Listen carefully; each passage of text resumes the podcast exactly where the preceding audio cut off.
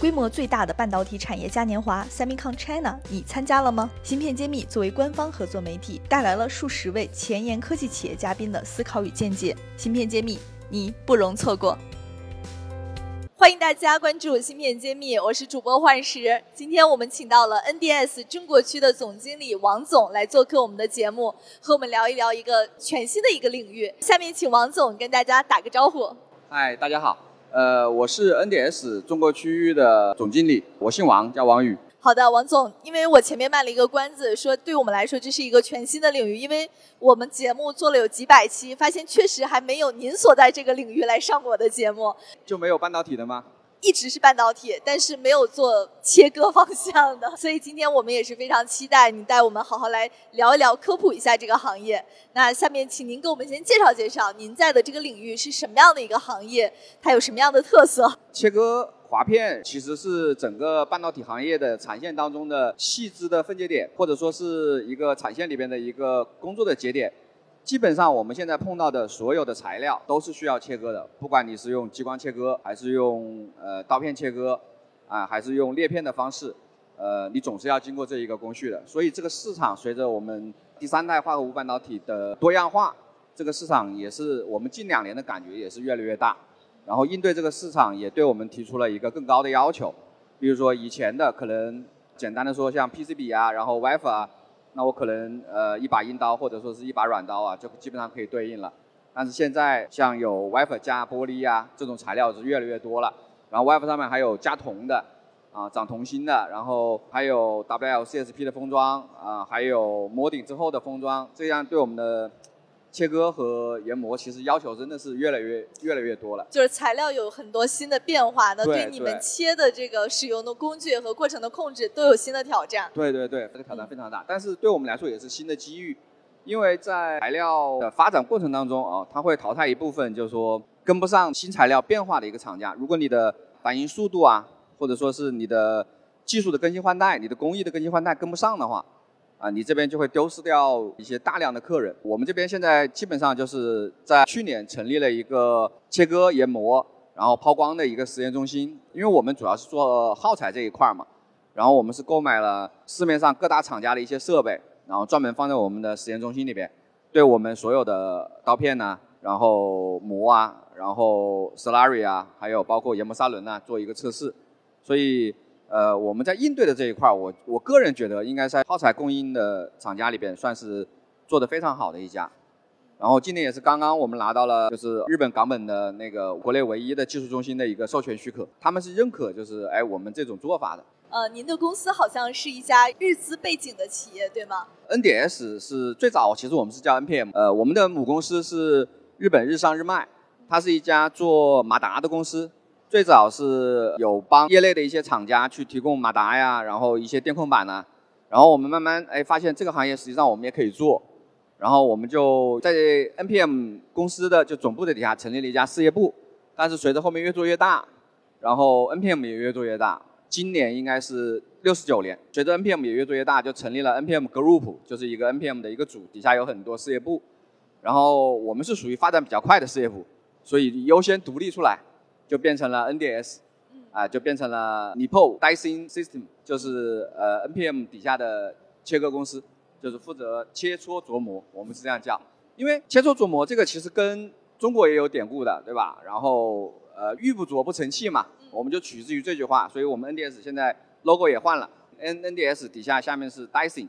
啊，后面就变成了 NDS 底下就是切磋琢磨这样四个字。对，那你们是提供这个加工服务呢，还是直接卖这种刀具啊，或者是刀片啊，还是切割的工具？呃，我们是因为现在竞争非常激烈嘛，市场我们不可能说只是提供就是说加工的这个服务。当然，我们现在是不做代加工这一块儿的。我们主要提供的是一个新的公司，你设计出来一个新的材料，但是你想去做一些材料的，就是量产的研发的工作。那我们实际上是提供这一方面的事情，就是，但是仅仅是我们这一个就是切磋、呃切割，然后研磨这一块的这个站点的，我可以帮你把所有的你需要的耗材，然后你需要的工艺，呃研发这一块我们是提供服务的，而且是免费提供的。就是切的这个研发服务。对对，呃切割和研磨的研发服务，包括工艺啊，然后我做完之后我都会告诉你。对，那这个环节确实在半导体，尤其是晶圆的每一个环节都会涉及到切和磨，是一个被高频使用的一个一个工具来看待的。我们现在的客户其实晶圆这一块的比较少，因为晶圆这块工艺已经非常成熟了。然后各大厂都会有自己的工艺部门，他们要做一些改进的话，基本上不太会找我们，因为他们自己就能做。真正找我们比较多的是一些新兴的公司，然后一些新材料，啊，比如说某某客户啊。现在这个化合物半导体对对对对，然后林化英呐，然后他们一开始做的时候，因为他只会生产嘛，他不知道怎么样把它变成就是他的客户所想要的东西。他拿原片过来给我，然后当时我记得那一片原片好像光签保密协议就签了差不多三四份吧。那片原片一开始好像是两万多美金，然后我是亲自过去拿的，就这么小小的一片，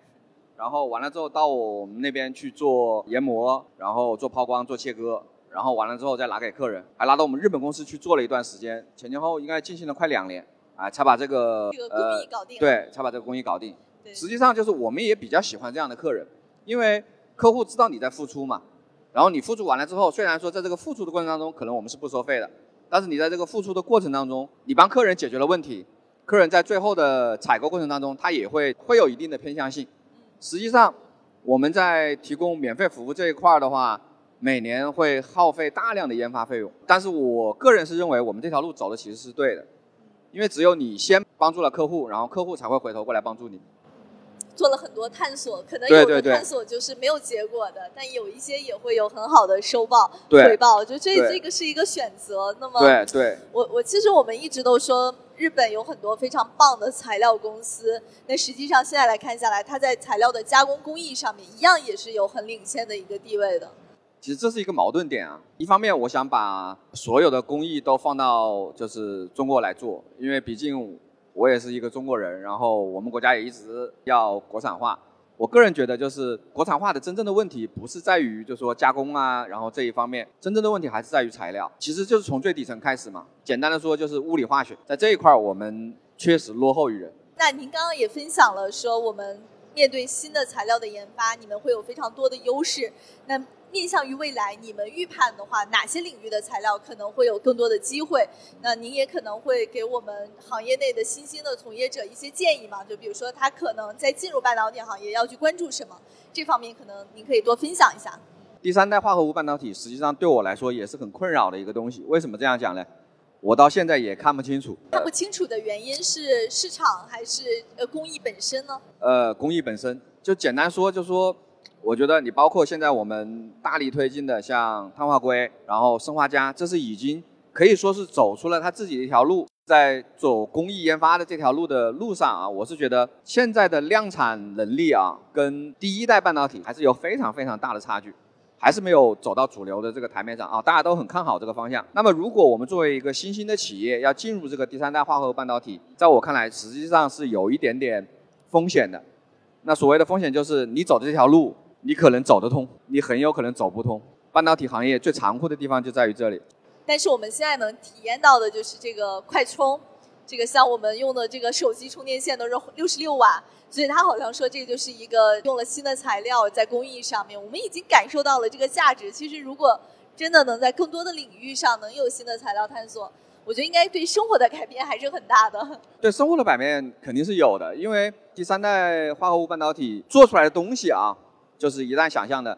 包括其实现在半导体的这个行业，就是概念已经很很空泛了。二零一五年的时候，我们就有客人提供给我们，我们当时叫软屏，就是可以折叠的屏幕。就是那个 PI 吗？对对对，就是那种玻璃。然后他是给我们研磨，然后去角，让我们去尝试工艺。当然最后他们没有选择我们的工艺，因为我们的 UPH 不够多。你说这个东西它一定会改变生活，但是我当时真的没有认为这个会就到今天这个地步啊，因为每个人的眼光是有局限性的。当时很早的时候。客人就拿这个给我，然后让我去帮忙做一些工艺上的研发，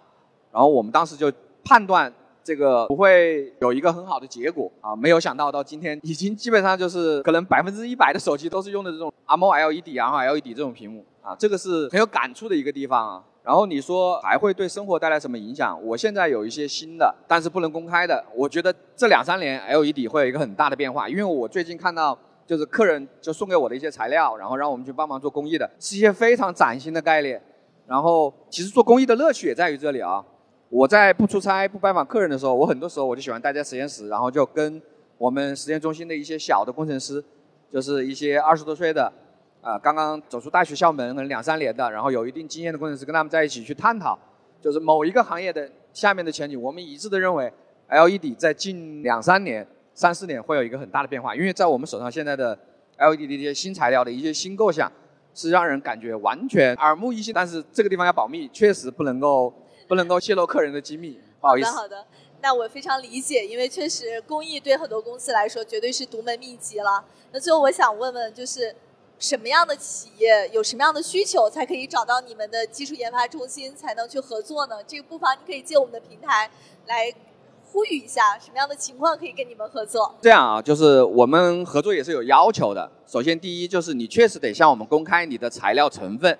比如说，呃，你的弓箭的第一层是什么？第二层是什么？第三层是什么？然后你要做到一个什么样的要求？比如说你的带，就是因为我们切完之后是一颗一颗很小的带嘛。裸片。哎，对，你的芯片的 size 是多大？然后你要求的 X 棒 Y 棒是多少？然后你的引列要求是多少？你这些要非常清楚的给我们，因为我们现在碰到很多就是说新兴的企业，它的工程主要是在 R&D 那边的，然后他确实不太了解这些，然后我们需要去对他进行教育，这个对我们是一个困扰。实际上，如果你从事过两三年这个行业，然后你你把我们的资料提供给我们，我们现在碰到大概可能有一半啊，百分之五十，我可以直接给你就我之前的应用报告。另外百分之五十是一些新材料，那如果新材料过来的话，我们是百分之百欢迎的，没有任何条件。哎，只要你是认为你在这个行业里面是一个新兴的材料，我们也愿意免费付出，然后跟你一起去研发这个新行业的一个动态，因为这个就是我们的一个研发投入。然后对于老的客人，可能你打一个电话。呃，给我们的工程中心，或者说拜访一下我们，基本上，呃，我们在现场可以至少能够解答你百分之五十左右的问题，然后剩下的我们还是会进行一次实验。呃，我们实验室是 open 的，你可以随时进去参观。啊，只是说我在有签保密协议的一些客人的实验的时候，我会不允许你进去啊，那也会跟你讲清楚。但是你们自己公司的工件，你是肯定可以进去的，全程我都可以让你做记录，啊，这个都没有问题，我们所有的数据都是公开的。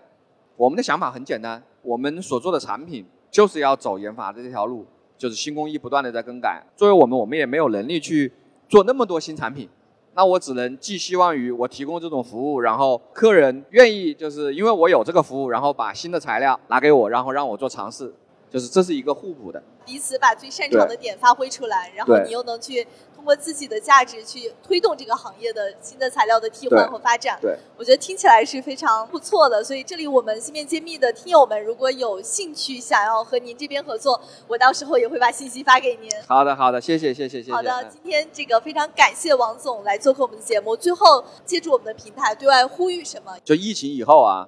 因为我本身是武汉人，然后疫情在家里被关了有一个多月，我是比较幸运的武汉人。我不是封城之前跑的那一批啊，因为正好那一年是我父亲是七十岁嘛，我是一月二号就离开武汉了，然后就去海南那边就在休假，然后碰到疫情嘛，因为工作的原因，武汉还没有解封的时候，我大概三月就回到武汉了，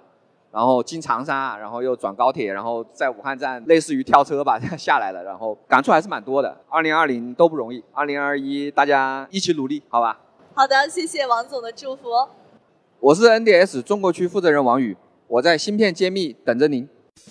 芯片揭秘大数据平台新地图现已上线，我们汇聚了全国半导体企业、科研院所、行业专家等六大产业资源。搜索小程序新地图可以找到我们，找项目、找资本、找专家，就上新地图。